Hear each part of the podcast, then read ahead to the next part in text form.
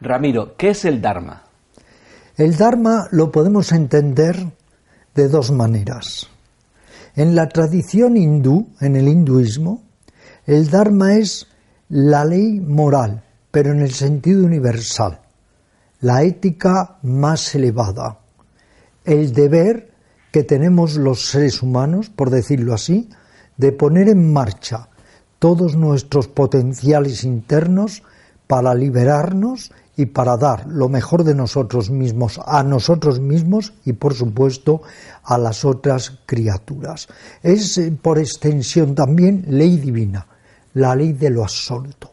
Pero en la tradición budista, el Dharma o Dhamma es las enseñanzas, el conjunto de enseñanzas, de instrucciones espirituales, de métodos impartidos por Buda para liberar la mente de ofuscación, de avaricia, de odio e ir así caminando hacia el nirvana o la liberación definitiva.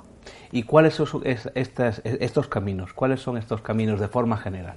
De forma general serían el camino de la devoción, el camino de la acción desinteresada y más consciente, el camino de la meditación o el control de la mente, el camino del trabajo consciente sobre el cuerpo para llegar también al cuerpo energético, el camino de la interiorización para encontrar en nosotros aquello que anima a todos los seres sintientes. Como dijo un maestro, hay muchas laderas hacia la cima de la montaña cada uno elegirá la que más acorde sea con su predisposición, pero al final todos nos veremos en la cima.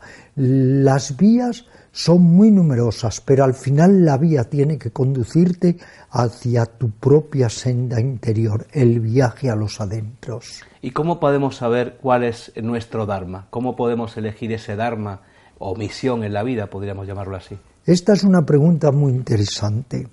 Por un lado estaría ese Dharma que es el sentido moral auténticamente ético que todos debemos encontrar y luego dejar que nos impregne para que modifique positivamente nuestra vida.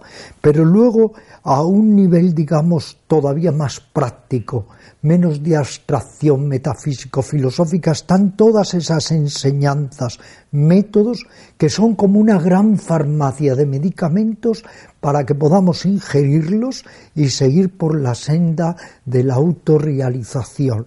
Cada uno de nosotros tiene que buscar a través del discernimiento, a través del propósito y la motivación, a través del anhelo de encontrar por bien propio y para bien de los demás nuestra propia libertad interior. ¿Hay algunas técnicas que permiten eh, eh, que aflore ese, ese, sentimiento, ese acercamiento a nuestro propio Por supuesto, es lo que yo llamo en mis libros el trabajo interior. El trabajo interior susume desde el trabajo consciente sobre el cuerpo hasta el discernimiento y el análisis profundamente reflexivo, la práctica metódica de la concentración y de la meditación, las disciplinas de autoobservación y de autoconocimiento y luego, por supuesto, llevar a la vida cotidiana una actitud de equilibrio, de amor, de lucidez, de ecuanimidad, porque no debemos olvidar que la meditación es también una técnica de vida, un arte de vivir que no debe quedarse solo en una habitación, en un aula donde meditamos, sino trascender a nuestra vida cotidiana.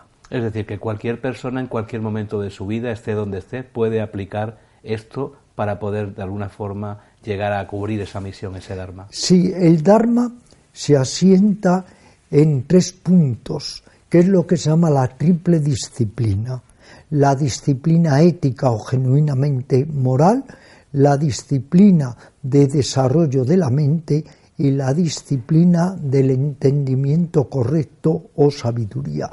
Es por esto que el mindfulness por el mindfulness queda totalmente cojo, queda aguado, porque tiene que estar siempre presente no solamente el estar atento, sino ser ético y tener sabiduría, porque si no mindfulness puede tener infinito un ladrón, un extorsionador, un torturador. Si no hay moral, si no hay sabiduría, incluso en mindfulness esto no se dice, puede ser muy peligroso porque puede ser utilizado con fines nada caritativos.